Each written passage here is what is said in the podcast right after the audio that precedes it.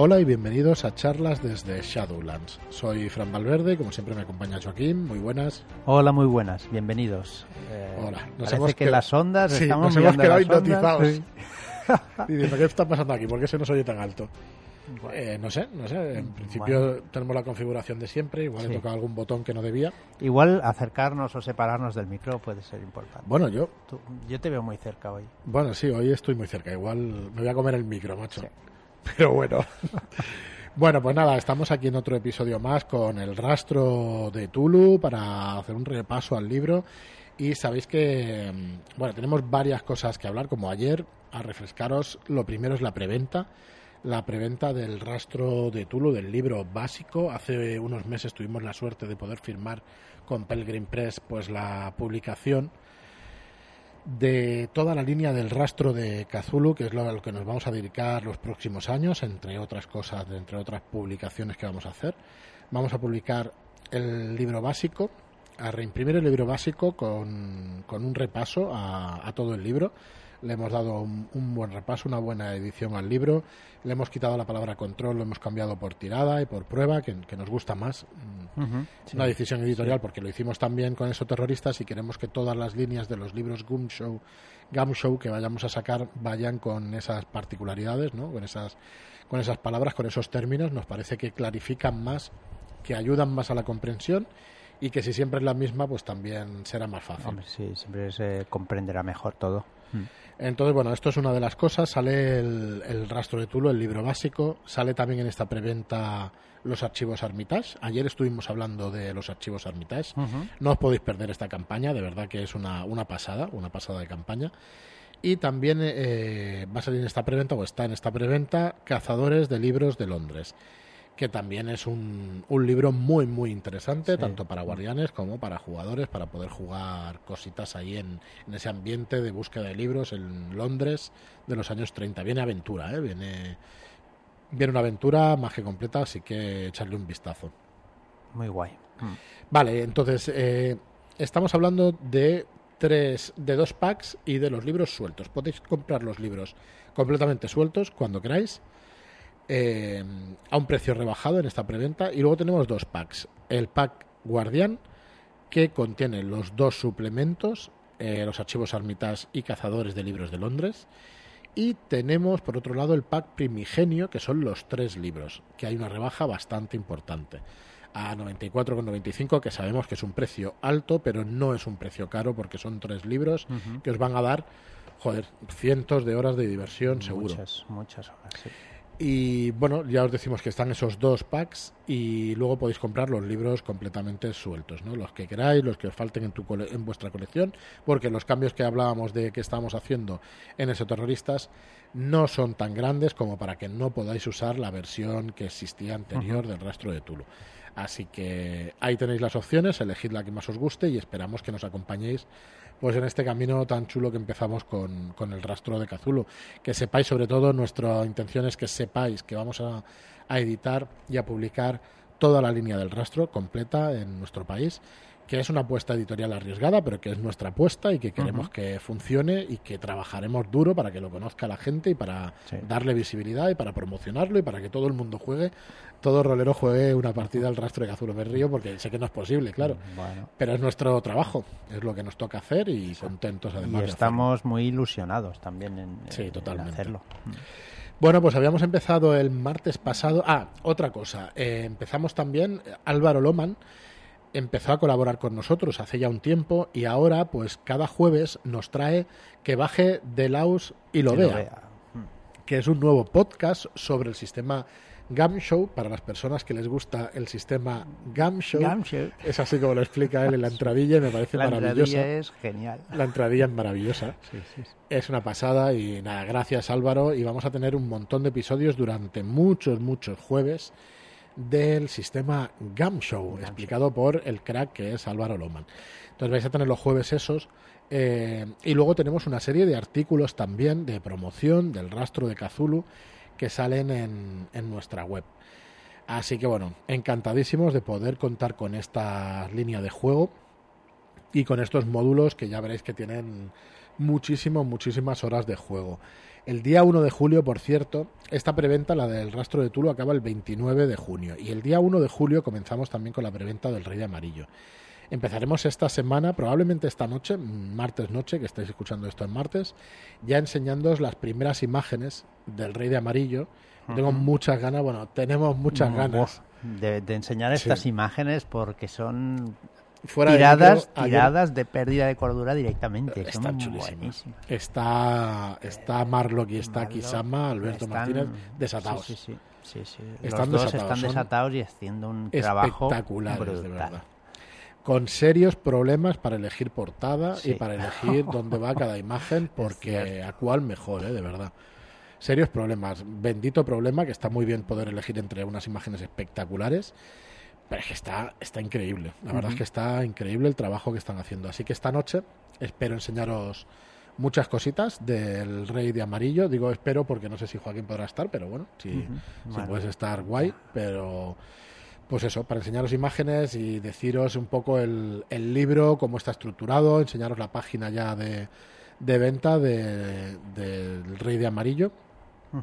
Y bueno, y que tengáis en cuenta que el día 1 pues empieza. Vale, pues vamos a seguir con las profesiones del rastro de Tulu. En este caso, en el caso de hoy, vamos a hacer dos. Vamos a repasar dos profesiones y luego nos vamos a ir a un artículo de cómo eran los ferrocarriles en los años 30. Y yo quiero, hay unas semillas de aventura y además yo daré alguna otra también, a ver si alguno se anima a hacer una campañita guapa sobre, sobre eso. Así que bueno, vamos con las profesiones del rastro de Tulu y la profesión de investigador privado. Sí.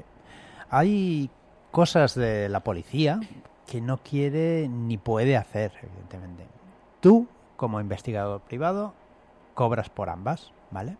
Siempre estás metiendo las narices, eh, incluso en lugares que ni la policía quiere que verte implicado. Y después habla de tu honradez. Ah, ahí es un misterio. Eh, eso sí que es un verdadero misterio y tu honradez pues la decidirás tú. ¿Vale?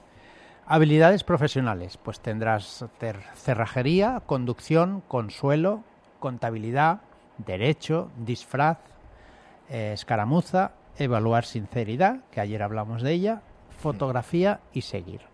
Y tu crédito pues variará entre 2 y 3. Vale, eh, como habilidad especial pues tendrás, eh, podrás usar la reserva de disfraz o seguir después de haber tirado el dado en la, en la tirada que te hayan pedido. Y por cada, eh, por cada dos puntos que gastes, em, te sumará un pues punto. te sumará un punto. Esto solo puede ser aplicable eh, si no estás distraído y si estás siendo observado directamente, ¿vale? En una confrontación no lo podrás usar nunca y el jugador debe describir pues qué le hizo fallar o cómo lo impidió en el último segundo o cómo tuvo éxito por pura suerte, ¿vale? Eso es. Mm, si jugamos en formato pulp, ¿vale? Pues las habilidades profesionales indicadas arriba describen bastante bien el típico investigador privado de los años 30 cuyos trabajos más comunes serán pues seguir y fotografiar a adúlteros y rastrear y encontrar dinero perdido para un investigador privado duro, al estilo Chandler y Hammett, pues emplea la siguiente lista de habilidades profesionales como son bajos fondos, cerrajería, conducción, escaramuza, evaluar sinceridad, intimidación, jerga policial y seguir. ¿Vale? Muy bien, pues esto con respecto a un investigador privado, que está muy interesante, eso de gastar puntitos después de, las tiradas. Sí. No, ¿Eh? ¿Qué otro lo hacía? Ahora no me acuerdo, pero, sí hay, varios, hay varios personajes. Hay varios personajes que pueden hacerlo. criminal, el detective, me Igual, parece. criminal, criminal era. Criminal. Sí, creo que sí. A ver, sí. sí. Vale, puedes, sí, con reservas de birlar pueden birlar, ocultar o seguir. Sí. Pueden tirar después de la tirada, o sea, pueden gastar puntos, puedes gastar puntos después, de la tirada. De la tirada, que esto está interesante, muy interesante. Muy bien, y por último hoy de profesiones vamos a tratar el médico el médico ve como su trabajo, ve su trabajo como emblemático de lo mejor de la sociedad. Eh, es racional, es humano, limpio y desinteresado. Si la sociedad pudiera ser curada o librada de sus enfermedades del mismo modo que el cuerpo puede ser purgado con un tratamiento o cirugía, Los, los médicos más ricos y exitosos pueden evitar la sangre y la porquería sobre las que se construyen sus nobles objetivos. Bueno, ya veis que le da un, le da un carácter Le da un tono. que Kenneth Haidt es, es la leche.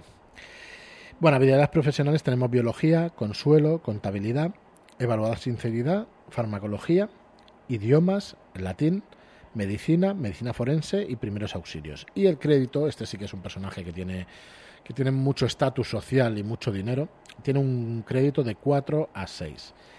Y como habilidad especial, empleando en medicina o consuelo, puedes acceder a registros médicos y a salas de hospitales normalmente vedados para el público.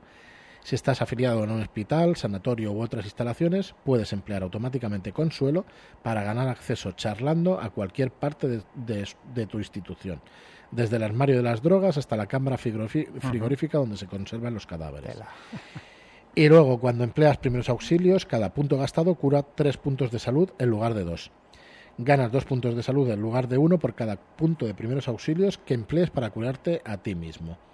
Y puedes estabilidad- estabilizar el estado de una víctima gravemente herida gastando solo un punto de primeros auxilios en lugar de dos. ¿Vale? La enfer- el enfermero supongo que es el que tratamos el otro día, Sí. por eso me estaba sonando esto, el enfermero.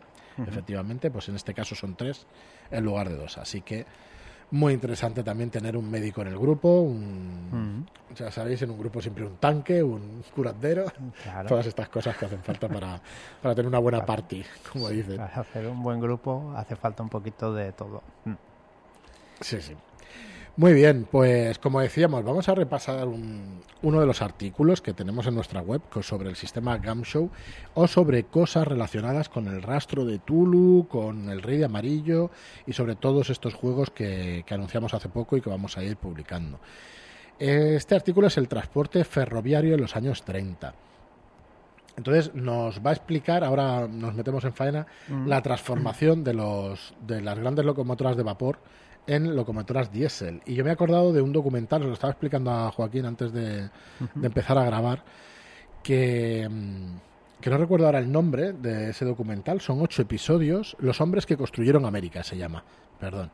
Y son ocho episodios, creo que son ocho, de unos 40-50 minutos del canal Historia, que por cierto se repiten un montón, porque al final del episodio te dicen, estamos hablando de Augustus Vanderbilt, y al principio del otro, estamos hablando de Augustus Vanderbilt.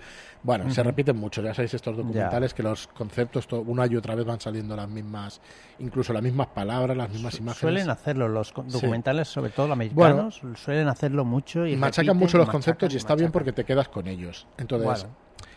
Sí, bueno, y a veces aburren a las piedras. porque Claro, yo lo estoy viendo y digo, sí. esto lo pondría a dos por, ¿sabes? Como Claro, yo claro. escucho los podcasts, algún podcast a un poco más. Es como la Rápido serie de ocho episodios que dices, pero si esto es la película del Sí. domingo por la tarde, coño, porque has hecho ocho Bueno, episodios. bueno, ahí depende de qué Sí. series, pero sí, sí. Sí.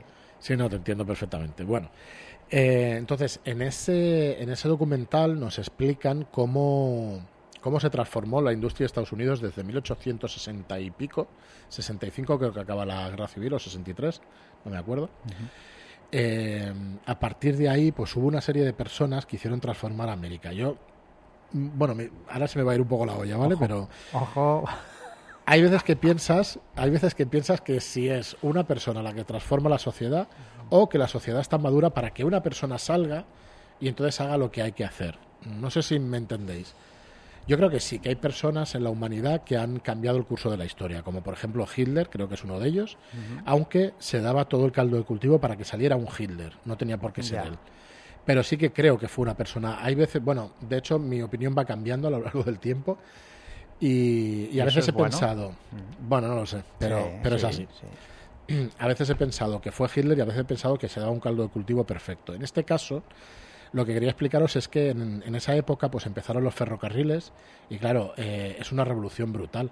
El llevar mercancías, en llevar cosas de un punto a otro de unos terrenos que se separan durante mm, mediante miles de kilómetros o de millas en este caso, pues es espectacular. Hace que se desarrolle el país de una manera brutal. Entonces te explican que un tal Vanderbilt, el Comodoro, fue un tío que se hizo a sí mismo, que compró un ferry, empezó una ruta de navegación. Imagino que desde Mississippi a, eh, por el río Mississippi y luego por el Atlántico y por el Pacífico y todas, todas estas costas de Estados Unidos y por los ríos y fluvial y todo eso, revolucionó, revolucionó el transporte, eh, se hizo dueño de las mayores compañías de transporte naval, pero es que luego invirtió en locomotoras y en trenes y se hizo dueño de las mayores compañías de ferrocarril. Yo no soy historiador y no lo estoy explicando muy bien, pero para que os hagáis una idea. Eso en 1865, 1880 y pico. Entonces, eh, durante todos esos años, pues fueron surgiendo una serie de compañías. imaginaos el poder de alguien que podía llegar a transportar petróleo desde un punto a otro de Estados Unidos. ¿Por qué? Porque el queroseno y el petróleo es lo que se utilizaba para iluminar las casas de los hogares estadounidenses en esa época. Con lo cual, si tú tenías el monopolio de poder llevar de un punto a otro ese, ese aceite, ¿no?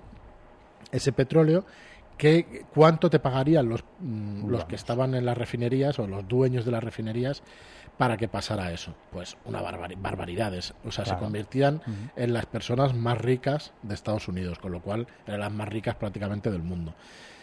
Mm, otro factor, empezó el petróleo también y como os digo, pues empezaron a iluminarse las casas con ese petróleo y ahí es donde nace Rockefeller. La fortuna de los Rockefeller viene de ahí, que yo no, no era muy consciente, sabía lo de los edificios que habían hecho, el edificio Rockefeller, pero claro, la fortuna sale de ahí. Eh, entonces explican la vida de todas esas personas. Después del Rockefeller también salió un ingeniero, Carnegie, creo que fue, que entonces sí, hubo también... Mm, una, como una explosión del acero, ¿no? Se, empezó a dar cuenta de que el material, nuevo material de construcción, pues hicieron una aleación en acero, hicieron un puente, sobrevivió el puente, o sea, sobrevivió. Mm, aguantó. Aguantó el puente, perdón. Y luego empezaron a construir rascacielos.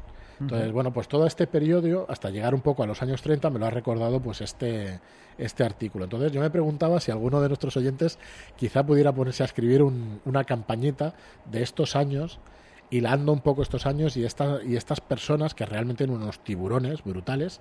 Por cierto, ese documental yo creo que es de los 2000, en el principio de los 2000 o 2010 como mucho, pues sabes quién sale el Trump hablando. Ah, claro. Porque el Trump es un magnate inmobiliario, inmobiliario. No sé yo no sabía que era un tío de dinero, pero no sabía de dónde le venía, pues él en su caso era inmobiliario y el tío conocía muy bien todas estas figuras que os estoy diciendo. Hay más, ¿eh? Está Henry Ford y hay unas cuantas figuras y tal. A mí me parece apasionante ese periodo histórico, lo que pasó y esa transformación es flipante, claro. Es una transformación muy, muy rápida, ¿no? Es muy rápida. En 30 o 40 años cambia por completo toda la industria y todo. Bueno, de hecho, Rockefeller, cuando le hicieron chantaje las las compañías de ferrocarril le hicieron chantaje y no querían, o sea, le cobraban más o le cobraban, o unas eh, se hacían la puñeta a otras, le dijeron que no iban a transportar su petróleo y el tío fue el primer, la primera vez que se hizo un, no es un gasoducto, es un, un conducto para, para llevar el petróleo de un lugar a otro. Y el tío lo construyó con su, con su dinerito y entonces dijo, va a tomar por culo, ya no necesito... vais a chantajear? Sí, pues Ya no necesito locomotoras. Y, hostia, imagínate el poder y el dinero que tienes que tener para que desde la refinería llegar a las fábricas o a, la, a los lugares de, de bueno de mm, distribución ¿no? de ese petróleo. Es brutal, pero brutal y fue ahí donde se construyeron los primeros, pues eso, los primeros canales, digamos, de petróleo. No, no me está saliendo la palabra, disculpadme, no son gasoductos porque no lleva gas, lleva petróleo, pero es lo mismo. Eh, tubos de petróleo directamente y, es acojonante como, como, los tíos buscaban las inventivas. Claro, ahora todo lo achacamos a ellos. A lo mejor había un, un, equipo de 100 personas detrás pensando. Pero bueno, al final ellos tenían la vista de decir, esto es lo que vamos a hacer. Se avanzaban al tiempo, bueno, me parece apasionante. Bueno, total. Llegamos a 1930 y bueno, en 1930 hubo otra revolución en la tecnología ferroviaria. La locomotora de vapor, que había dominado el transporte terrestre durante casi un siglo, se vio por primera vez desafiada por modos alternativos, sobre todo por el automóvil y la locomotora diésel. Claro, eh, eso hace que cambie totalmente, totalmente. Entonces, eh, es tecnología desarrollada para la guerra y que se orientó rápidamente hacia fines civiles. Bueno, no olvidemos que los tanques y todo eso, claro, también empezaron a utilizar pues petróleo y imaginaos lo que consume un tanque en la Primera Guerra Mundial. O sea, eso es brutal las fortunas y fortunas y fortunas que se hicieron a base de este crudo, ¿no? de, la venta de este crudo. Entonces, bueno, eh, diésel se cambió también, se sustituyó las antiguas señales de semáforo por señales eléctricas automáticas, que empezó pues a transformar también la sociedad porque no se necesitaba tanta mano de obra. Y el automóvil empezó a, aumentar la velocidad y la eficiencia. Entonces, bueno, hubo también avances en la, en la aerodinámica, adaptada, pues, eh, adaptada de la tecnología eh, aeronáutica, aumentos innovadores de las velocidades máximas, mientras que la, omnipresencia de los viajes por ferrocarril hizo que dejaran de ser un lujo para convertirse en algo cotidiano. Claro, estos avances no se aplicaron eh, a la vez en todo el mundo. Entonces, en este artículo que tenemos en la web, lo primero por donde empezó. No, que desglosa por, Correcto, por, continente o por zonas del mundo. Eh, Gran Bretaña y Norteamérica, donde se produjo la mayor parte de la innovación, eh, no se hizo en todos los puntos exactamente igual. Si veis planos de la época, empezó de una costa y consiguieron conectar a la otra costa, ¿no? Eh, conectaron cuando conectaron las dos costas, pues otra revolución, ¿no? Y la verdad es que espectacular todo cómo se aceleró el tema de los transportes. Estamos viviendo lo mismo hoy en día con el tema de la información con Internet, que parece que no sea una cosa tan importante, pero es que la información hace que se puedan construir cosas también. Con lo cual también estamos viviendo eso. Entonces, bueno, nos explica pues eso, el carácter ferroviario, los años 30... Eh, sí, los tipos de, pasajeros, ¿no? Que podían ser desde personajes, personas ricas hasta de que iban en primera clase hasta gente pues que, que cogía el tren pues todos los días para, para desplazarse a su puesto de trabajo, ¿vale? Eh, pues eso, los niveles de lujo pues también variaban enormemente, desde vagones comedor lujosos como cualquier suite de hotel, hasta vagones pues de contenedor de ganado. Sí, bueno, ahí fijaos, uno de los primeros trenes de pasajeros con motor diésel, el Cepir, eh, que redujo casi a la mitad el tiempo récord de trayecto de mil millas, 1.600 kilómetros, entre Denver y Chicago. Claro, es que esta reducción de, tiempo, es que es brutal. Es brutal, brutal. Claro, las compañías, pues cualquier representante, cualquier comercial, cualquier, yo qué sé, cualquier trabajador que te puedas desplazar en ese poco tiempo, pues hace que se revolucione todo. Bueno, a mí todo esto me recuerda a los juegos de mesa, ¿eh? que hay un a los Robert Barons y a los juegos de mesa de los 18XX. Va por ahí el tema, que a mí me gustan mucho también. a mí me gustan mucho y empiezas con locomotoras de... de vapor, y, vas, vas acabas con las diésel. Y acabas con las diésel. Pues fue la transformación en todos estos años.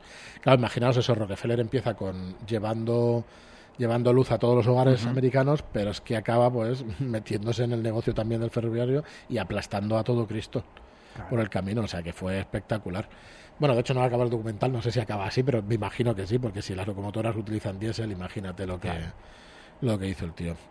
espectacular realmente lo que pasó esos años.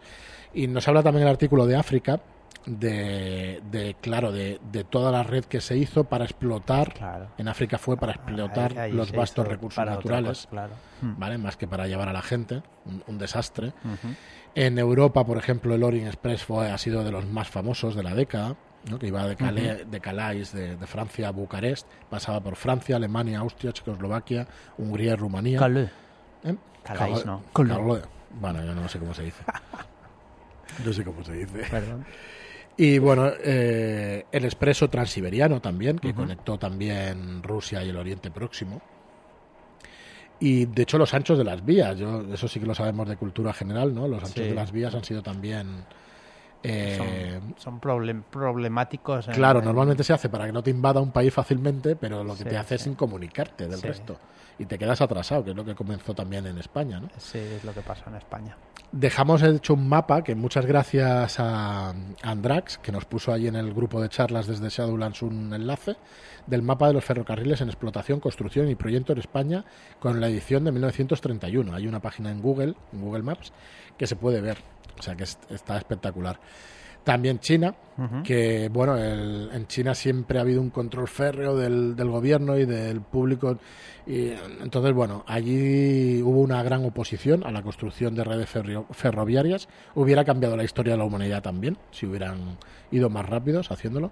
Así que bueno, también podéis leer allí lo que nos explica sobre las redes chinas. Y en América del Sur, que allí la orografía es complicadísima que, que, bueno, durante mucho tiempo fue un lugar imposible para la ingeniería ferroviaria, ¿no? Así que bueno, eh, realmente es interesantísimo. De hecho, Chile, es verdad que Chile se ha visto en series y todo eso, que el tramo más largo de vía ininterrumpida pues recorría toda la costa de, Chile. Y bueno, aparte de eso, tenemos tres semillas de aventura que vamos a leeros, ¿vale? De, este artículo. Una es Enterrado desde hace tiempo. La incursión del ferrocarril en territorios montañosos hizo necesaria la construcción de túneles a una escala inédita. En Sudamérica, India, China y muchas partes de Europa, la construcción de ferrocarriles alpinos requirió la excavación de túneles en las profundidades de la roca. ¿Quién sabe qué oscuros templos, ocultos durante mucho tiempo a la vista del hombre, yacen en estas montañas? Saco mi revólver. ¿O qué? Sí, sácalo, hace falta. Qué antiguos horrores que operan en secreto podrían quedar al descubierto gracias a esas excavaciones. ¿Y qué hay de los actuales descendientes de esos antiguos cultos? ¿Qué harían ellos para preservar estos secretos largamente olvidados? Los equipos de, de ingenieros trabajaban aislados de las poblaciones a muchos kilómetros de distancia, y a menudo el propio ferrocarril que estaba construyendo era su único enlace con la civilización. Una empresa constructora podría no investigar con demasiada atención la desaparición de una cuadrilla de trabajadores nativos, si ello pudiera significar el retraso de la construcción. Pues ahí tenéis la primera semilla de aventura, que puede molar mucho jugar una cosa así. Y vamos con la segunda. Extraños compañeros de cama. Vale, este es el nombre. En los largos viajes en tren, los pasajeros suelen pasar mucho tiempo con personas relativamente desconocidas. En los lugares más exóticos, esto podía significar codearse con las personas más extrañas. En Rusia era habitual que completos desconocidos, incluso del sexo opuesto, compartieran compartimento. Los viajes duraban días y a menudo semanas, por lo que podían surgir todo tipo de actividades. El paso entre muchos países diferentes significaba que los trenes y las personas que viajaban en ellos eran muy difíciles de vigilar si se cometía un crimen espantoso a bordo de un tren, especialmente si el crimen tenía aspectos sobrenaturales, se podía dejar a los pasajeros del tren la tarea de descubrir al culpable, si las fuerzas policiales locales resultaban demasiado temerosas o corruptas. Las sospechas recaían rápidamente sobre aquellos pasajeros cuyas costumbres nativas o rarezas en la vestimenta los distingieran de sus compañeros. Sin embargo, incluso las apariencias más normal pueden esconder oscuros secretos. Hasta es un clásico, ¿no? De desaparición en un tren o muerte en un tren. Y la tercera es varados. Los ferrocarriles atravesaban a menudo, a menudo kilómetros del territorio más inhóspito y a menudo pasaban días sin ver una carretera u otra vía. Si algún fallo mecánico hacía que un tren se detuviera, podían pasar días antes de que el tren se echara de menos, y más tiempo aún antes de que se pudiera conseguir nada. En ese tiempo los pasajeros estarían abandonados a su suerte. Para un pequeño grupo de pasajeros en un tren dedicado principalmente al transporte de mercancías, como era habitual en África y Sudamérica, ese tiempo podía convertirse en una pesadilla de hambre y aprensión. ¿Y si hubiera algún indicio de que la avería fue causada por la mano del hombre? ¿Con qué oscuros propósitos podría alguien querer dejar varado a un grupo de personas en lo más profundo de la naturaleza? Tela. Brutal. Mola, mola. Está chulísimo, está chulísimo. Ya digo que los artículos estos valen muchísimo la pena. Y ahí los tenéis a vuestra disposición en nuestra web, en shadowlands.es barra blog. Están todos allí. Sí. Y bueno, pasaros por allí que realmente... Muy interesantes para, para y nada más por hoy. Mañana tenemos Mentiras Eternas, ya se va acabando la campaña. Pasado vais a tener que baje Delaus y lo vea. Y el viernes tenemos una charla con Carlos Isi en nuestro podcast de Red Key Books, que, que es una editorial hermana que también nace nace de, de, los mismos integrantes que somos nosotros y bueno, tenemos una charla de Carlos Isi, también algún detalle que otro, alguna cosita de, de rojo, del juego de rol rojo. Así que nada más, muchas gracias a todos por escucharnos por vuestras reseñas de 5 estrellas en iTunes, por vuestros me gusta y comentarios en iBox y hasta el próximo programa. Muchas gracias y hasta la próxima.